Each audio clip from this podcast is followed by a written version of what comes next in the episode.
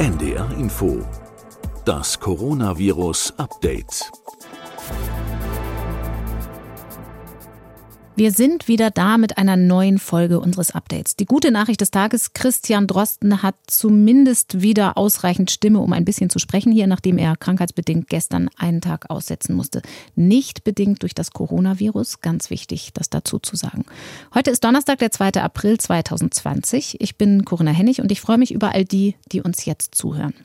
Wir wollen über ein Hoffnungsthema sprechen, das den Laien zugleich oft verzweifeln lässt. Ein Impfstoff muss her. Und der Verband der forschenden Arzneimittelhersteller zählt tatsächlich weltweit aktuell mindestens 60 Impfstoffprojekte zum SARS-Coronavirus 2.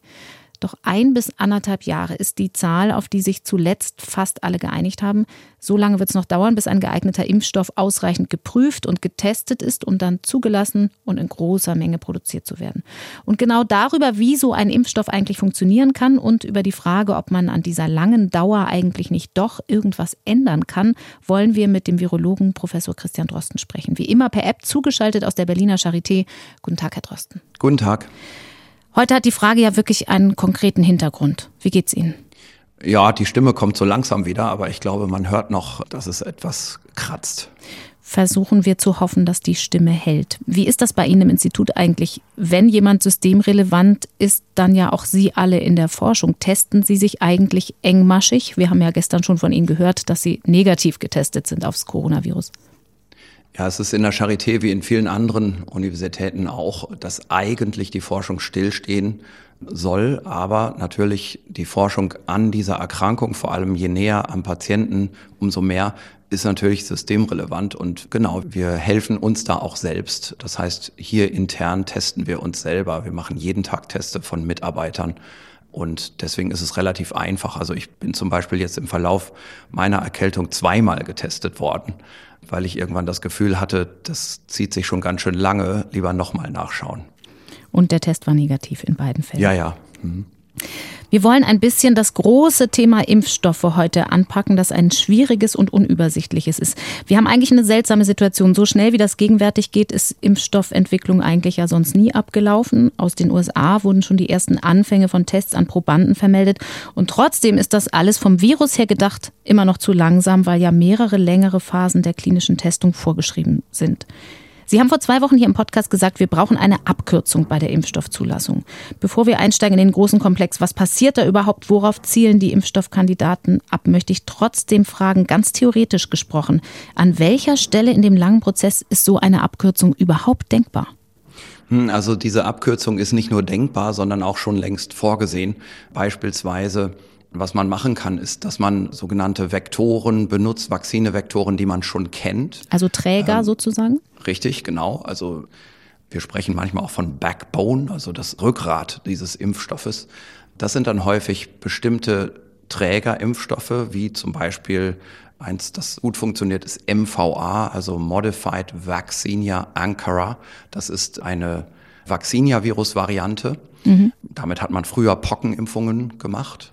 Und das ist ein extrem gut verträglicher Impfstoffträger. Und in dieses System kann man jetzt Proteine oder Antigene aus dem neuen Coronavirus reinklonieren und kann das dann Menschen applizieren und kriegt eine Immunantwort auf diese Proteine des neuen Coronavirus.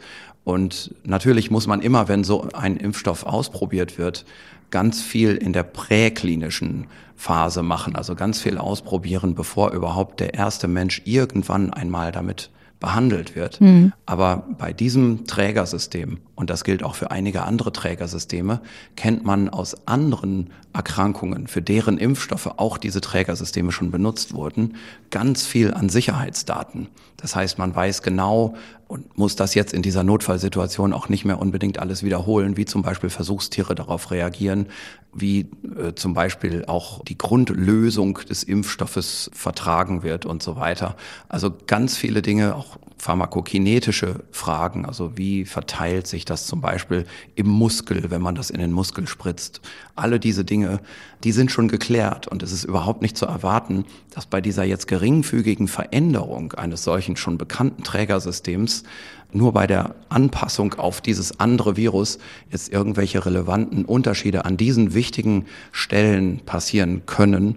Denn man hat sowohl für, in diesem Fall jetzt für das MERS-Virus Erfahrung bei dem MVA, wie dass man auch bei anderen Trägervehikeln, also bei anderen Vektoren, da hat man auch Erfahrung für andere Impfziele, für andere Krankheiten. Mhm. Und das sind dann immer nur noch ganz geringfügige Anpassungen.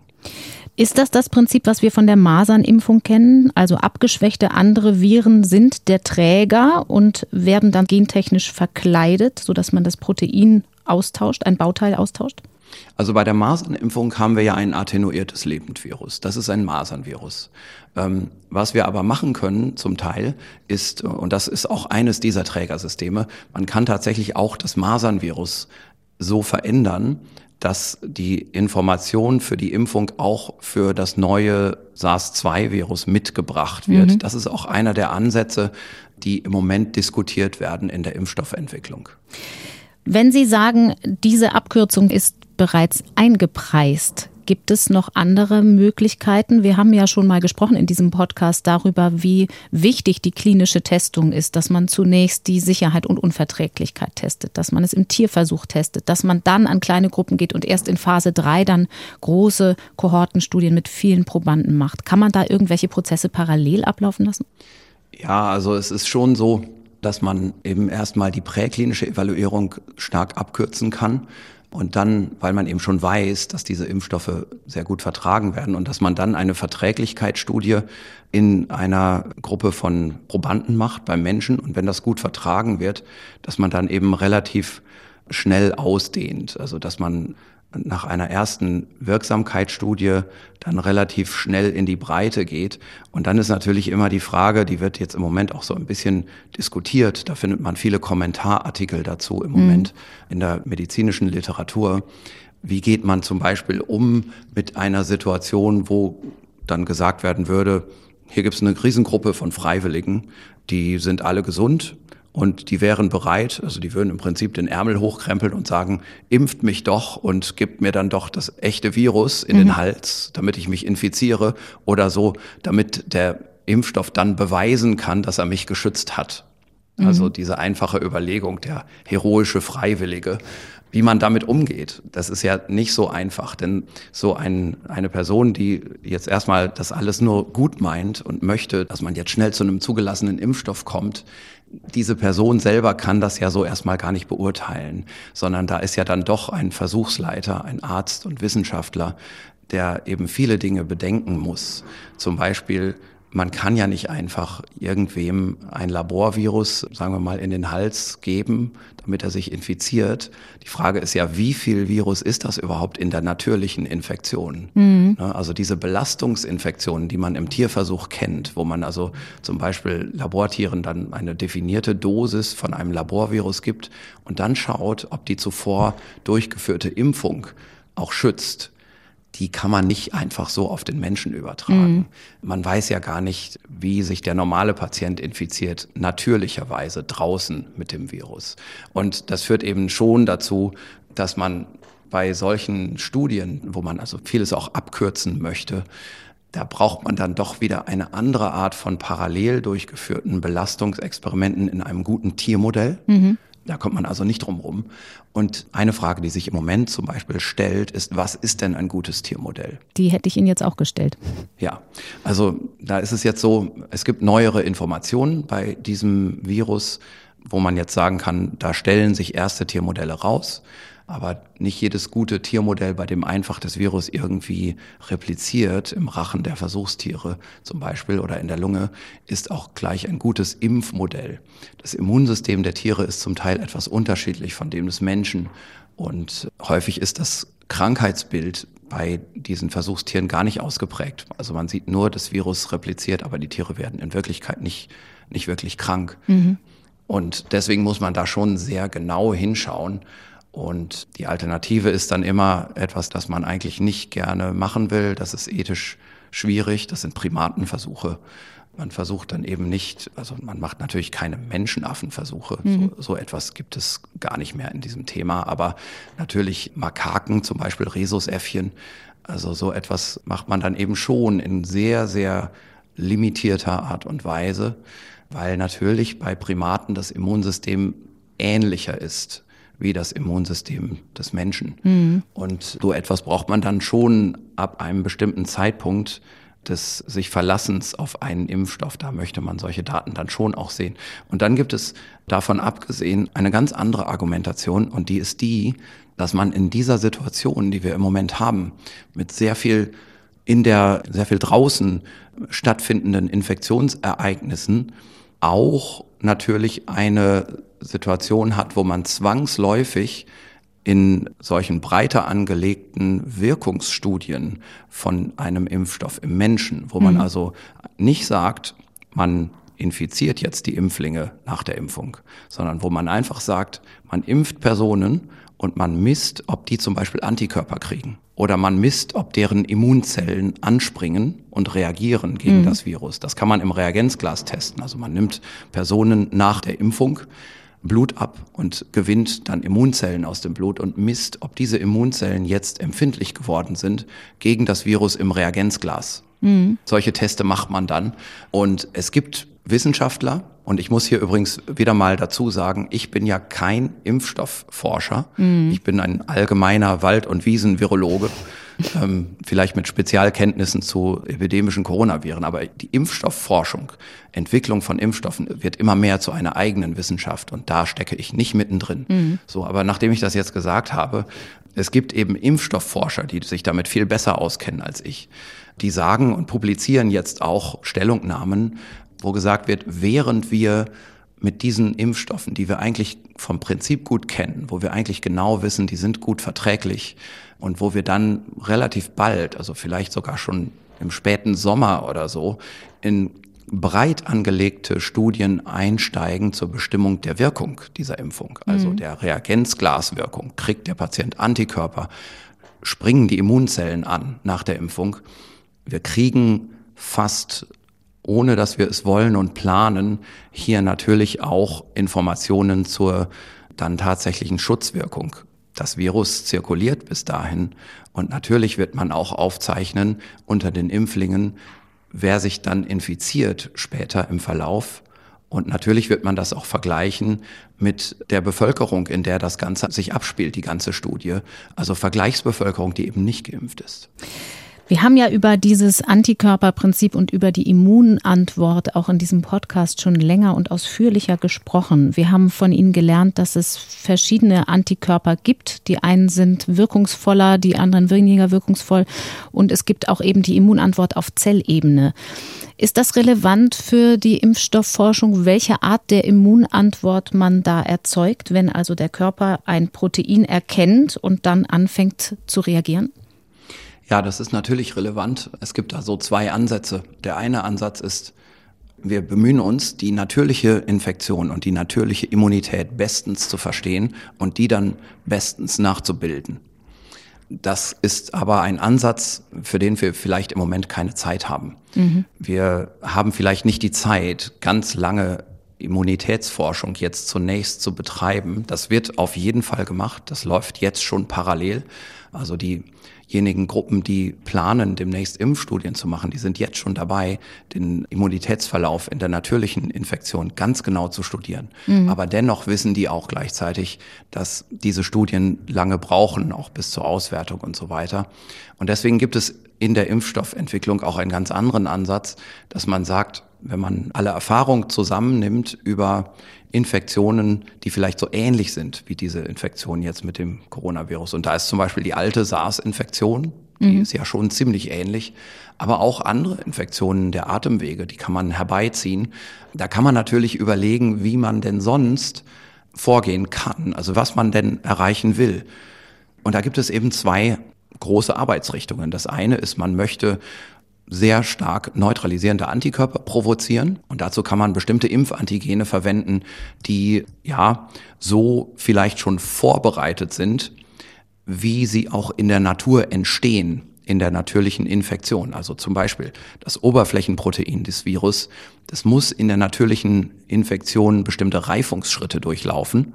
Dabei ändert sich die Gestalt dieses Oberflächenproteins. Das ist dieses Spike-Protein, von dem immer die Rede ist. Richtig, genau, das ist das Spike-Protein. Und jetzt kann man natürlich einen Impfstoff so herstellen, dass der in dem Impfstoff von vornherein in der Gestalt vorliegt, wie das Virus kurz vor der Infektion wirklich aussieht. Mhm. So dass andere Varianten der Gestalt dieses Oberflächenproteins in dem Impfstoff gar nicht vorkommen und das Immunsystem gar nicht ablenken können. Mhm. Das ist nämlich das, was die Viren machen wollen, was sie auch tun im Infektionsverlauf. Sagen wir mal so, die entblößen sich nur in letzter Sekunde, kurz bevor der Zelleintritt passiert. Da werden die ganz empfindlichen Stellen des Glykoproteins, des Oberflächenproteins freigelegt. Und wenn dagegen ein Antikörper vorhanden ist, kann das Virus nicht mehr in die Zelle rein. Und mhm. darum, das ist einer der Gründe, warum eben solche Viren diese kritischen Epitope bis zum letzten Moment verstecken. Jetzt kann man aber natürlich einen Impfstoff machen, bei der diese Epitope gerade freigelegt sind und freigestellt sind, sodass mhm. das Immunsystem das super erkennt bei der Impfung und dass Antikörper dann bevorzugt gebildet werden gegen diese empfindlichste Stelle des Virus. Wir haben ja eben gesprochen über vektorbasierte Lebendimpfstoffe. Es gibt ja aber auch Totimpfstoffe mit solchen Virusproteinen. Wir kennen das aus der Grippeimpfung, Tetanusimpfung. Welche Rolle spielt das in diesem Fall? Wie schnell kann mhm. sowas gehen und wie gut kann es sein? Ja, also ich glaube, wir müssen jetzt dann noch einmal zurückgehen zu der vorherigen Frage. Okay. Und zwar, wir haben ja jetzt darüber diskutiert, eine Strategie ist es besonders aktive und neutralisierende Antikörper zu produzieren, mhm. indem man die Gestalt des Oberflächenproteins exponiert. Was man aber auch machen kann, ist besonders aktive zelluläre Immunität zu provozieren, mhm. indem man bestimmte Proteine, und da zählt übrigens auch wieder das Hauptoberflächenprotein des Virus dazu, in Vektorsysteme gibt, von denen man schon weiß, dass die zelluläre Immunantwort durch diese Vektorsysteme ganz besonders stimuliert werden. Mhm. Und das ist eben ein paralleler Ansatz, den man fährt. Und in beiden Ansätzen sagt man, naja, die natürliche Infektion ist so eine Mischung aus zellulärer und humoraler Aktivität des Immunsystems. Also humoral bedeutet Antikörperbildung, mhm. zellulär bedeutet Immunzellaktivierung. Jetzt kann man in einem Ansatz sagen, wir machen besonders gute Antikörper. Im Ansatz, anderen Ansatz kann man aber auch sagen, wir machen besonders gute Immunzellstimulation durch einen Trägervektor eines Impfstoffes, der besser die Immunzellen stimuliert, als das natürliche Virus das tun würde. Das heißt, man sucht sich die Stärken des Immunsystems heraus und stimuliert die ganz besonders. So, und jetzt können wir glaube ich, über das reden, was Sie gerade gefragt haben. Wie ist es mit Totimpfstoffen? Mhm. Und wie ist es auch, da müssen wir natürlich im selben Atemzug auch sagen, wie ist es mit attenuierten Lebendimpfstoffen? Das kommt nochmal dazu. Also mit abgeschwächten Viren, bei denen die krankmachenden Eigenschaften verringert wurden. So, diese Totimpfstoffe sind erstmal das Allersimpelste, was man machen kann in der Vakzineherstellung. Man nimmt einfach das Virus, und lässt das wachsen zu einer hohen Konzentration im Labor. Und dann tötet man das Virus. Da kann man zum Beispiel Formalin drauf tun, man kann es heiß machen, gibt es verschiedene Möglichkeiten. Und dann kann man das einfach dem Patienten zum Beispiel in den Muskel spritzen und dann wird man schon sehen, zumindest nach zwei, dreimal Impfung, bekommt dann der Patient schon eine Immunreaktion. Mhm. Also der bekommt Antikörper gegen das Virus und der bekommt auch eine zelluläre Stimulation. Und das übrigens, das funktioniert bei vielen Krankheitserregern einfach empirisch. Mhm. Man weiß das, man hat früher historisch so Impfstoffe hergestellt und man hat einfach Daten, die sagen, das ist ein vernünftiger Impfstoff, da ändern wir jetzt nichts dran. Gut sind diese Impfstoffe aber häufig nicht. Diese Todvakzinen haben zwei Probleme. Das eine Problem ist, dass die Stimulation des zellulären Immunsystems nicht vollständig ist. Nur eine kleine Abteilung des zellulären Immunsystems wird richtig aktiviert dabei. Ein anderer Teil bleibt eigentlich untätig liegen und das stört die Balance der Immunantwort. Mhm. Man bekommt eine unbalancierte Immunantwort. Und dann kommt noch etwas dazu, was auch die Balance der Immunantwort stört, nämlich, wir haben ja gerade schon mal darüber gesprochen, wenn wir ein Virus in der natürlichen Infektion haben, dann versteckt das ganz bestimmte Domänen, die eigentlich besonders empfindlich sind. Mhm. Und im Infektionsverlauf gibt es zum Teil nur kurze Zeitpunkte im Replikationszyklus, wo diese Domänen wirklich offenlegen. Wenn man aber so ein Virus tötet, dann findet ja gar kein natürlicher Infektionsverlauf oder Vermehrungszyklus statt. Und dann kann es zum Beispiel sein, dass diese empfindlichen Stellen nie offengelegt werden. Dass man also einfach gegen ein Virus impft, dessen empfindlichste Stellen gar nicht offen liegen. Und das trägt dann noch mehr dazu bei, dass man eine unbalancierte Immunantwort bekommt. Was heißt das? Das heißt, man kann zwar im Labor Antikörper messen, und das ist jetzt nur ein Beispiel. Und diese Antikörper sind aber vielleicht nicht die richtigen Antikörper. Wir haben ja in einer zuvor besprochenen Folge schon mal gesagt, es gibt neutralisierende Antikörper mhm. Und es gibt Antikörper so im ganz Allgemeinen. Und wir wollen eigentlich vor allem die neutralisierenden Antikörper, weil die ja den Infektionsvorgang stören. Wir können aber durch nicht neutralisierende Antikörper auch ungute Immunreaktionen haben bei, bei einem Impfstoff. Wenn man sich das zum Beispiel so vorstellt, es gibt bestimmte Zellen des Immunsystems, die sind sehr weit verbreitet. Die haben einen Rezeptor für einen Teil des menschlichen Antikörpers. Also Antikörper sind vorne an der Spitze ganz variabel und passen genau zu dem Krankheitserreger, gegen den diese Antikörper gebildet worden sind in der Immunreaktion. Mhm. Aber das Endstück des Antikörpers ist immer gleich. Und diese Immunzellen, die haben die Aufgabe, Krankheitserreger zu erkennen, die schon mit Antikörpern besetzt sind mhm. und die dann aufzufressen. Das ist also häufig eine Immunreaktion zum Beispiel gegen Bakterien. So, und diese Monozyten, die werden dann angelockt und die binden an so einen Krankheitserreger und versuchen den dann aufzufressen und lassen den rein. Die nehmen den aktiv auf. Wenn jetzt aber so ein Virus mit einem Antikörper besetzt ist. Und dieser Antikörper blockiert das Virus gar nicht, sondern verkleistert das Virus nur an der Oberfläche. Ist also kein neutralisierender Antikörper, sondern nur ein allgemein bindender Antikörper. Mhm. Dann kann es vorkommen, dass dieses Virus jetzt in Monozyten aufgenommen wird und dort anfängt zu replizieren. Und unter normalen Umständen wäre das Virus in Monozyten gar nicht reingekommen, weil diese Monozyten gar keinen eigentlichen Virusaufnahmerezeptor haben. Mhm. Jetzt benutzt das Virus aber den Rezeptor, den diese Immunzellen haben, für Antikörper im Allgemeinen. Das heißt, eigentlich meint es die Immunzelle gut, die will einen Antikörper erkennen auf der Oberfläche eines Krankheitserregers und will dann diesen Krankheitserreger auffressen. Bei einem Virus kann es aber eben sein, dass dieser Antikörper gerade dazu führt, dass das Virus in die Immunzelle aufgenommen wird und das Virus fängt dann an, in der Immunzelle nicht aufgefressen zu werden, sondern zu replizieren und diese Immunzelle zu töten, mhm. zu stören. Und dadurch kann die ganze Immunreaktion gestört werden. Und dadurch kann es am Ende eben dazu kommen, dass ein solcher Impfstoff, der eine unbalancierte Antikörperantwort macht, der also zwar Antikörper macht, aber es sind die falschen. Mhm. Es sind keine neutralisierenden Antikörper oder sind zu wenig neutralisierende Antikörper, dass dann etwas passiert, was aussieht wie eine Verschlimmerung der Krankheit durch die Impfung. Mhm. Also man wird geimpft, dann hat man Kontakt mit dem Virus und die Krankheit wird schlimmer, als wäre man nicht geimpft worden, weil Immunzellen, die man eigentlich braucht, um die Krankheit abzuwehren, jetzt zur Zielzelle des Virus geworden sind und dann eben die Krankheit sich noch stärker entwickeln kann. Sowas ist natürlich reine Theorie.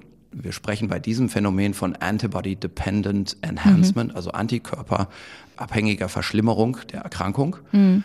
Und alle diese Dinge, das sind eben Beispiele, die ich hier nennen kann für die vielen Unwägbarkeiten, die eben dazu führen, dass man nicht mal eben schnell sagen kann, Freiwillige krempelt die Ärmel hoch, wir impfen euch jetzt mal alle und dann wird das schon gut gehen. Mhm. So einfach ist es eben nicht. Ist denn eine dieser beiden Linien aus Ihrer Sicht, soweit Sie das beurteilen können, die vielversprechendere, gerade was solche Unwägbarkeiten angeht, Totimpfstoffe oder vektorbasierte Lebendimpfstoffe? Also viele Leute, mit denen ich spreche über Impfstoffentwicklung für dieses Virus, die sagen, dass die Wahrscheinlichkeit, dass solche Störeffekte auftreten, eigentlich nicht sehr groß ist. Aber mhm. man kann da im Moment wirklich nur spekulieren. Mhm. Man muss eben solche Dinge auch ausschließen. Und das ist einfach wichtig, dass man da Untersuchungen anstellt und vieles davon kann man dann zum Beispiel beantworten in Tierversuchen zum einen, da wird man nicht ganz drum rumkommen und zum anderen aber auch durch Testungen im Reagenzglas. Mhm. Also solche Effekte, die ich hier jetzt gerade beschrieben habe, die kann man schon antizipieren. Da muss man nicht unbedingt jetzt Belastungsinfektionen im Menschen dafür machen. Mhm. Aber das braucht eben alles ein bisschen Zeit. Und dann zu Ihrer Frage, die Sie gestellt haben, welche der beiden Wege, also Stärkung der zellulären Immunität oder der Antikörperimmunität ist der bessere, das ist schwer im Moment zu sagen. Es gibt eigentlich ganz hoffnungsvolle Anfangsdaten für beide Ansätze. Es ist jetzt hier aber so, dass so eine Impfstoffentwicklung ein unglaublich großes Projekt ist. Und ab einem bestimmten Zeitpunkt muss sich eine Firma, die stets eigentlich auch mit akademischen Gruppen dann zusammenarbeitet, auf einen der Wege einschießen. Mhm. Und dann kann man das nicht mehr einfach vergleichen. Also man kann nicht erwarten, dass Impfstoffstudien durchgeführt werden, wo einfach beide Wege miteinander verglichen werden. Das übersteigt einfach jede zu leistende Arbeit und jeden leistbaren auch Finanz- und Organisationsaufwand. Also die Arbeitsgruppen müssen einfach ab einem bestimmten Zeitpunkt ihre Studien für sich, für ihre Vakzine durchziehen und erstmal die Daten so sammeln, dass sie im Kasten sind, dass man das sicher hat. Und dann hinterher kann man vergleichen. Mhm. Und darum muss man einfach sagen, es ist im Moment nicht so, dass man sagen kann, der eine Weg ist jetzt schon der vielversprechendere.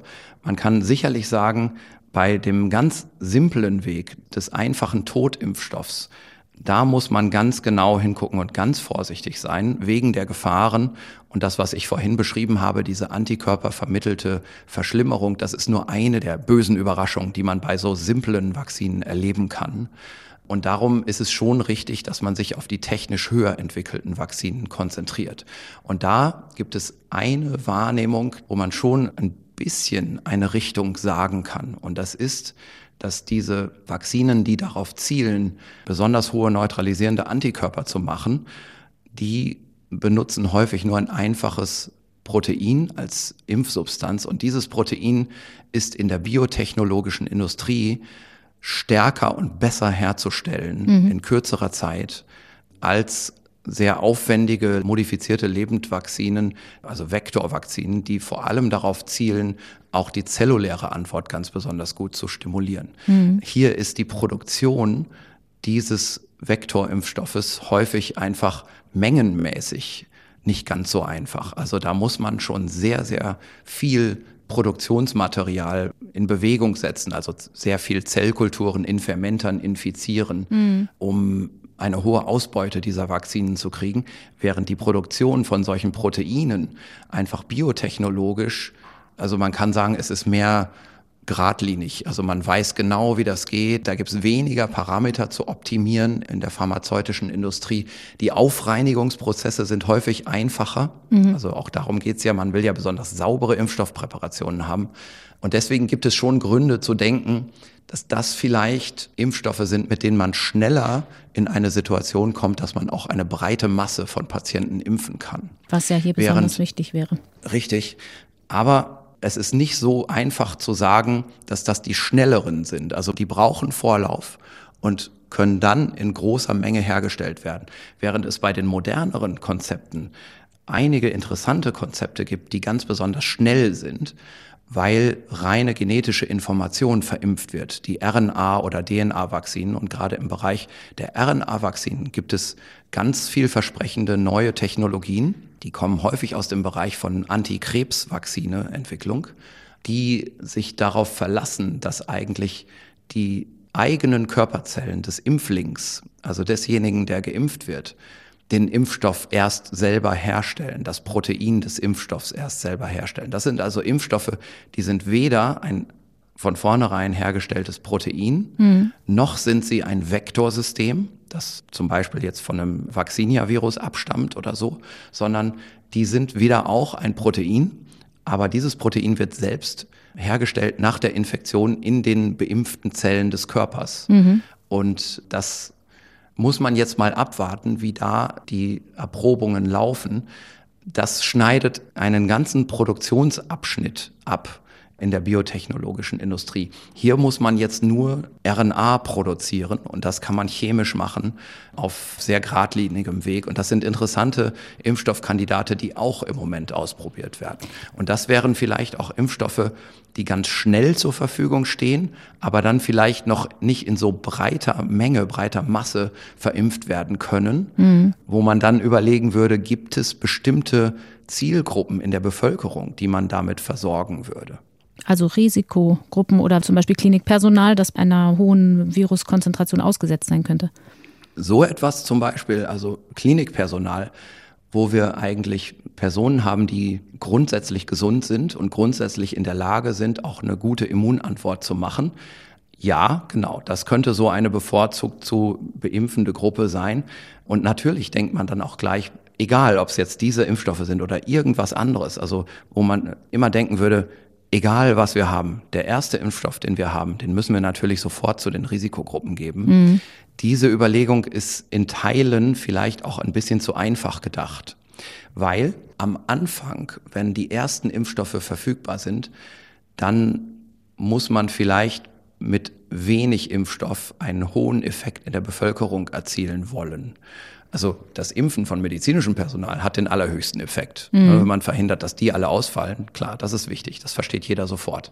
Bei dem Impfen zum Beispiel von älteren Personen gibt es ein großes Problem, in vielen Fällen mit vielen Impfstoffen, die brauchen mehr Impfstoff für die gleiche Immunantwort. Eine höhere Dosis.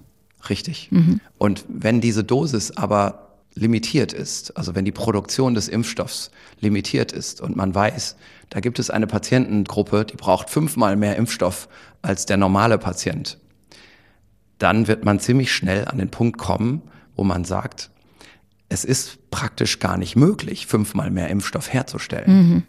Also muss man sich überlegen, will man fünfmal mehr Impfstoff machen und damit die Leute impfen, die eine Risikogruppe sind? Oder will man fünfmal mehr Impfstoff machen und damit fünfmal mehr normale Patienten impfen und damit den Bevölkerungsschutz signifikant anheben mit der Impfung und eben die Pandemie damit früher zum Stoppen mhm. zu bringen?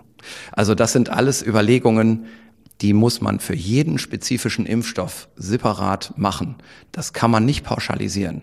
Und wir können das hier in diesem Podcast jetzt auch wirklich nur so in diesem oberflächlichen Anfangsniveau mhm.